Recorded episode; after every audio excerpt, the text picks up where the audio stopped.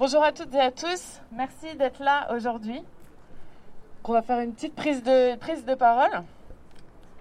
Je voulais commencer par ces mots. Rétrograde, archaïque, barbare, machiste.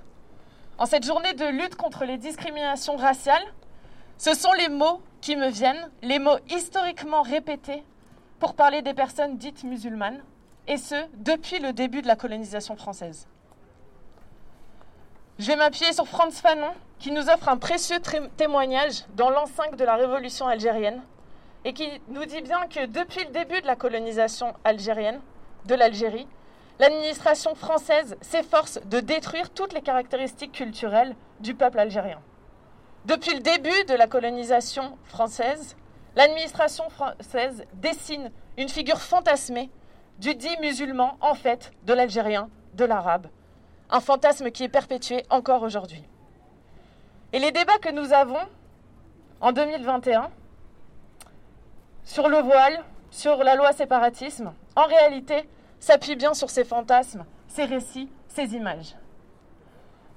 L'administration française, d'ailleurs, pendant la colonisation algérienne, avait fait du voile la pierre angulaire de la colonisation. Pourquoi le voile? Parce qu'il est porté par les femmes. Pourquoi les femmes? Parce que sont, elles sont le pilier de la société algérienne, une société qui était analysée comme matriarcale. Fanon reprend ces mots de l'administration française de l'époque. Si nous voulons frapper la société algérienne dans sa contexture, dans ses facultés de résistance, il nous faut d'abord conquérir les femmes. Il faut que nous allions les chercher derrière le voile où elles se dissimulent et dans les maisons où l'homme les cache. Résultat, porter le voile devient un acte de résistance, une résistance face aux colonisateurs. Alors les débats qui agitent notre société actuelle, eh bien ils se placent bien dans ce cadre, dans le cadre de cet État colonial. Ce même État qui, quelques années plus tard, a à sa tête des dirigeants qui rédigent des lois dans la droite lignée de cette histoire. Et c'est le cas de la loi séparatisme.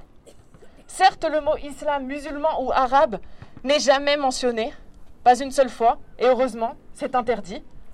Mais c'est sans équivoque. Cette loi est bien islamophobe, cette loi est raciste. Gérald Darmanin a d'ailleurs écrit un livre pour l'occasion, pour donner les clés de compréhension de la loi. Un livre que Marine Le Pen dit qu'elle aurait pu écrire elle-même, qu'elle a salué. Un livre qui construit l'islam comme une menace nationale, les musulmans ou les musulmanes, ou plutôt les personnes identifiées comme telles, comme des ennemis de l'intérieur. Le gouvernement exalte les fantasmes et se sert des personnes musulmanes comme bouc émissaire dans un contexte où en réalité il n'a plus aucune légitimité populaire.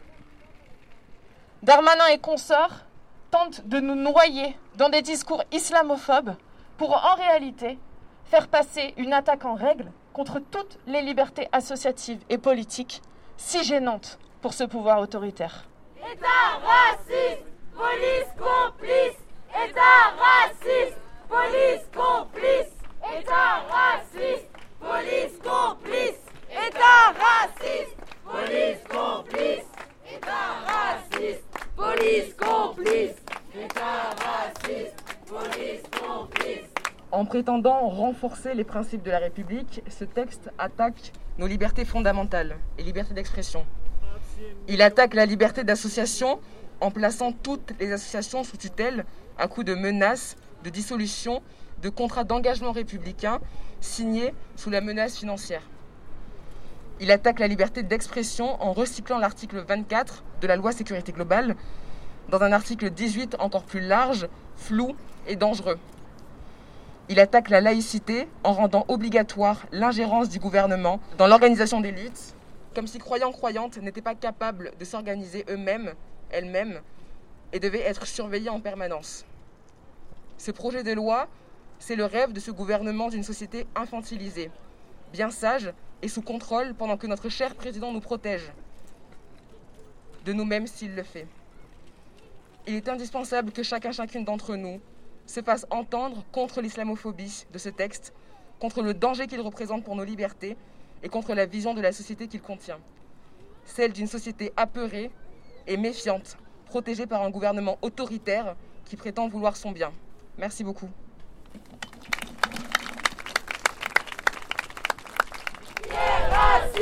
envers les musulmans? On aurait trouvé ça maladroit de faire euh, une manifestation en parlant de, des musulmans et de l'islamophobie sans inviter les principaux concernés à, parler en fait de leur vécu. Et euh, en fait, je pense que c'est un problème assez général en France. On parle beaucoup des musulmans, notamment sur les plateaux télé. Euh, je pense que vous avez tous déjà vu des extraits de BFM, etc. Il y a plein de débats où on entend salafisme, extrémisme, islamo-gauchisme, etc. Et en fait, ces personnes-là ne sont jamais invitées pour se défendre. Et c'est inacceptable, tout simplement, parce que ça, ça permet en fait de les constituer comme un autre, comme des personnes qui ne font pas partie de la République. Et euh, en fait, je pense qu'il faut les humaniser et mettre des visages sur ces personnes, parce que ce sont des personnes qui existent et qui souffrent tous les jours. Donc on a deux jeunes filles qui sont venues témoigner. On va leur passer la parole.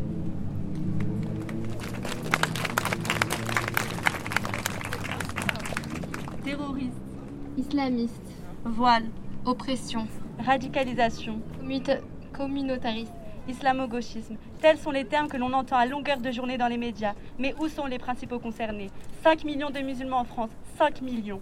Et leur prise de parole réelle se compte sur les doigts d'une main. Liberté, égalité, fraternité. Belle devise que voilà. Mais s'applique-t-elle à la totalité des hommes? Concrètement, avons-nous les mêmes libertés? On dit souvent des femmes voilées qu'elles sont oppressées, alors que la seule chose qui les oppresse réellement et, quotidiennement, c'est bien ce système islamophobe qui nous gouverne.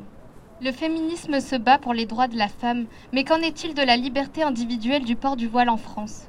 Être agressé pour cette raison, discriminé à l'embauche, méprisé à longueur de journée, est-il vraiment une forme de liberté? Je ne crois pas.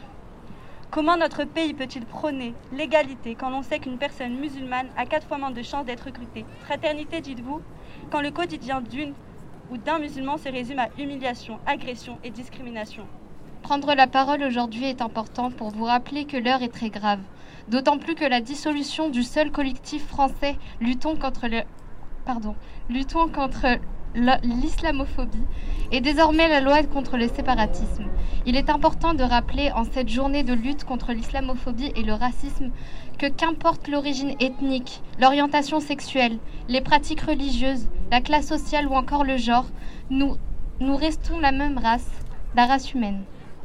Nous avons de l'espoir. J'ose croire en ce jour que je n'aurais plus à être jugée, ni discriminée par un simple bout de tissu. Pour sa concrétisation, encore faut-il lutter et agir, comme aujourd'hui. Et ce combat ne peut être que le nôtre. Du haut de nos 18 ans, nous prenons la paix, la sérénité, la fraternité et l'altruisme. Et ces choses-là nous ont été instruites bel et bien par notre religion, l'islam.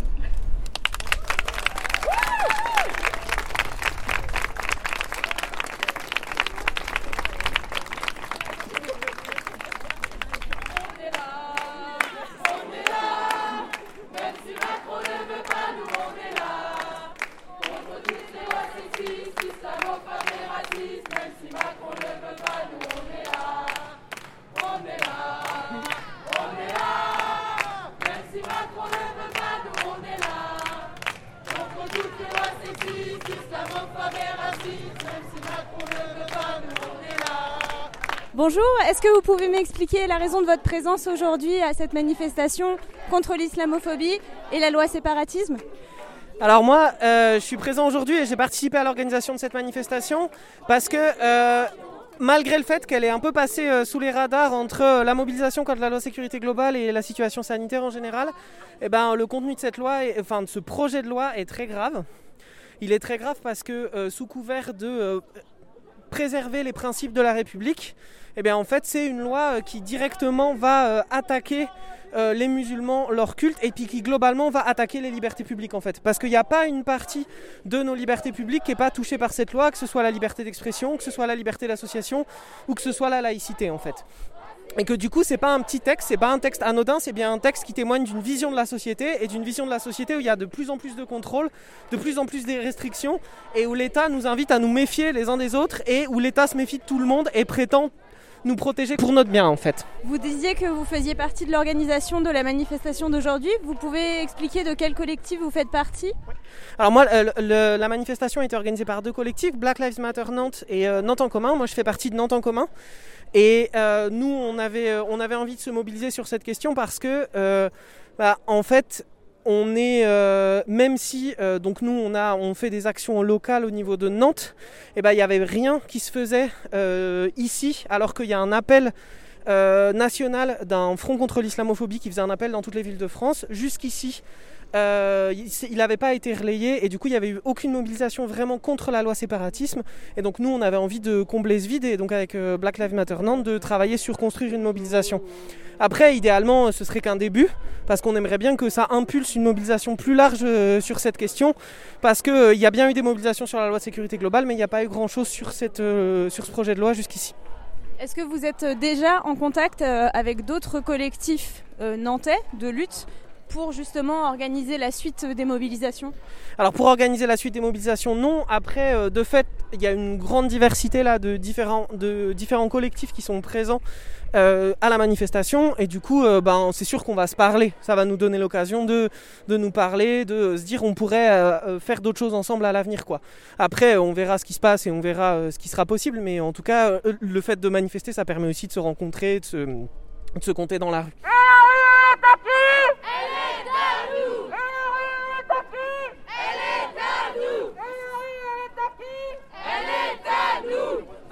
reprendra après le départ de la manifestation. Pendant ce temps, il va y avoir quelques prises de parole.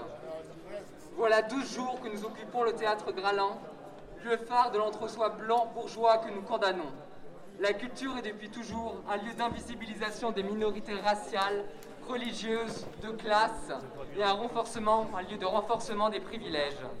C'est dans cet espace privilégié que doit exister ces corps minorisés et que doit s'opérer une véritable réappropriation. Cette loi qui touche en priorité les personnes perçues comme musulmans, musulmanes, racisées, s'étend au domaine de la culture avec l'article 6 qui engage toutes les associations touchant des subventions publiques à respecter un contrat d'engagement républicain. Autrement dit, demain, par simple arrêt préfectoral, le gouvernement pourra faire pression sur les contenus artistiques et décide de leur légitimité. C'est une atteinte directe à la liberté d'expression. Pour l'heure, les occupants et occupants du théâtre Gralin soutiennent votre lutte.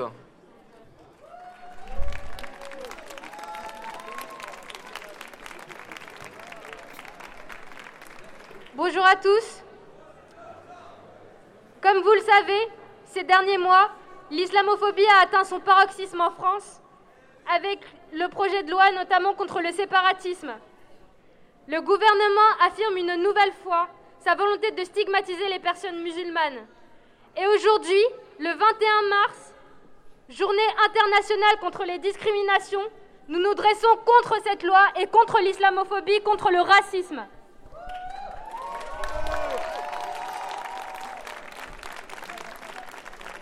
Ce projet de loi, grâce à la campagne de communication du gouvernement, nous donne l'impression que nous, ne, sommes pas concernés. Mais en plus de marginaliser davantage les populations musulmanes, cette loi est sexiste, raciste, et elle est dangereuse pour nos libertés individuelles et pour nos libertés associatives, comme il a été dit tout à l'heure. Il est urgent de prendre conscience que ce, projet de loi nous vise tous et toutes et de se dresser contre lui.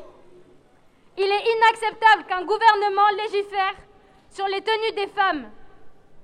Il est inacceptable qu'un gouvernement mette en danger les libertés associatives en les obligeant à signer un contrat d'engagement républicain et en transformant ainsi les associations en relais de l'État pour perpétuer le roman républicain qui ne correspond pas du tout aux identités aujourd'hui des multiples populations, des multiples origines qui sont en France. Ce gouvernement entend conforter les valeurs de la République. Quelles sont les valeurs de la République aujourd'hui? Est-ce que les valeurs de la République sont l'exclusion d'une certaine partie de la population, la marginalisation?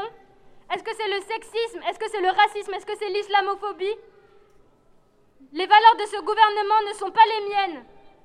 Et je ne pense pas que si vous êtes ici aujourd'hui, je pense qu'elles ne sont pas les vôtres non plus. Un gouvernement qui souhaite catégoriser des personnes qui investissent un milieu de la culture pour montrer à quel point ce milieu souffre et est essentiel, qui souhaiteraient les considérer comme des terroristes, n'est pas un gouvernement qui respecte les valeurs de ma République.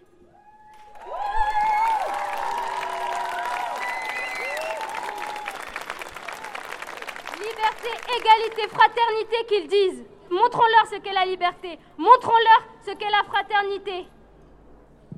Merci à vous.